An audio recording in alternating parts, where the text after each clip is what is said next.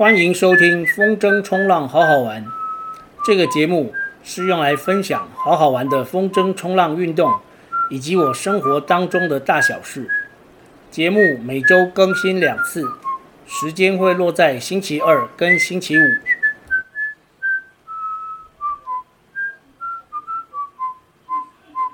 第五十九集，一场由三位玩家携手完成的救援行动。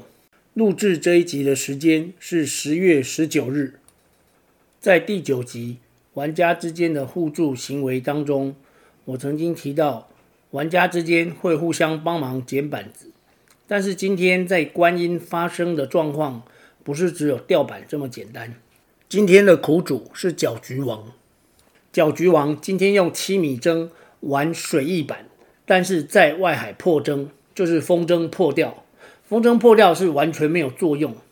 当搅局王被发现有状况的时候，他已经把水翼板放弃，然后把线也卷好，准备靠着风筝气管的浮力慢慢游回岸边。一位水翼板的玩家，如果在外海破筝，需要几个人救援呢？答案是三位。今天的状况就是这样。第一位就是海龙，他负责把搅局王。连同搅局王手上紧紧抓着的破筝拖回岸边，那么水翼板怎么办呢？大家要知道，水翼板很重，你不可能一手抓水翼板，一手控筝回来。大概只有双向板或单向板可以这样拿在手上，水翼板是不可能，它非常的重，所以还要有另外一位玩家帮忙把搅局王的水翼板骑回岸边。那本来这位玩家。他的双向板怎么办呢？今天帮忙把搅局王的水翼板骑回岸边的是一位印度帅哥。这位印度帅哥他本来是玩双向板，那他去骑搅局王的水翼板回岸边，他本来的双向板怎么办呢？这就要由技术高超的水车大哥来负责。我之前有提过，水车大哥呢，他他的控筝还有救援的能力是很强，他有非常丰富的经验。我曾经看过他救风筝，水车大哥甚至还曾经在风强浪大的时候，帮海巡人员从海里拖回一个已经溺毙的大体。所以，当我看到搅局王似乎出事的时候，我当下第一个反应就是赶快回岸边呼叫水车大哥过来帮忙。他们三个人，海龙负责救风筝跟救人，印度帅哥。负责帮忙骑回水翼板，水车大哥则负责最危险的、很靠近堤防的双向板，也就是印度帅哥他本来的双向板，帮他捡回来，可以说是合作无间的完成了这次的救援行动。接下来要聊一下这场救援行动的技术分析。首先是捡板子，捡板子一般来说，玩家如果是玩双向板比较好捡。因为在捡板的时候，你可以双脚套着脚套，然后你不用去管脚，你就是单手划筝，另外一只手抓着别人掉的双向板，单手划筝上板，跑到岸边，再把板子往近岸的地方一丢，让它冲上岸，这样就可以。或者是丢到吊板的人他的下风处，那这样吊板的人他就很容易可以脱水去捡到他的板子。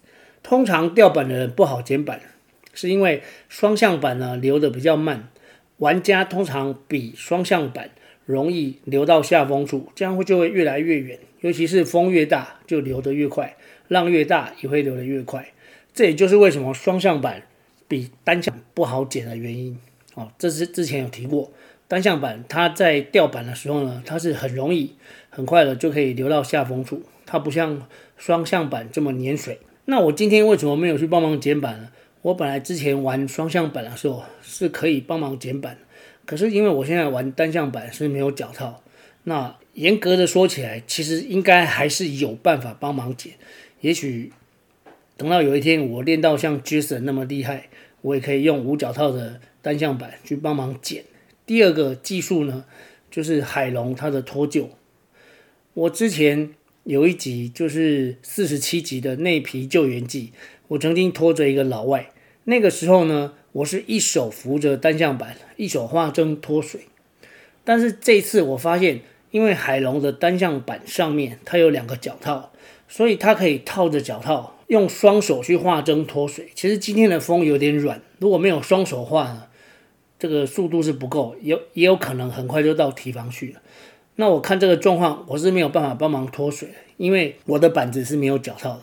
那也幸亏海龙它的单向板是有脚套，所以这是第一个幸运的地方，就是刚好有海龙，因为它的单向板是有脚套。哦，那个这次我才发现，原来单向板如果有脚套，用在脱臼哦，脱臼需要被救的人是非常方便。今天在海边，我看了看，大概只有那个印度帅哥。有玩水翼哦，就只有他学过水翼，其他人都不会。那也幸亏那个印度帅哥，他几乎是全勤，只要有风可以玩，他就会到。那也幸亏他今天有来，所以如果他今天没来的话，那个搅局王他可能就是要损失一个水役了。以上就是今天的观音救援记，一场由三位玩家携手完成的救援行动，苦主是搅局王。他人员无损伤，装备无损毁，由三个人各自发挥自己的所长。今天就分享到这里，我们下集再见。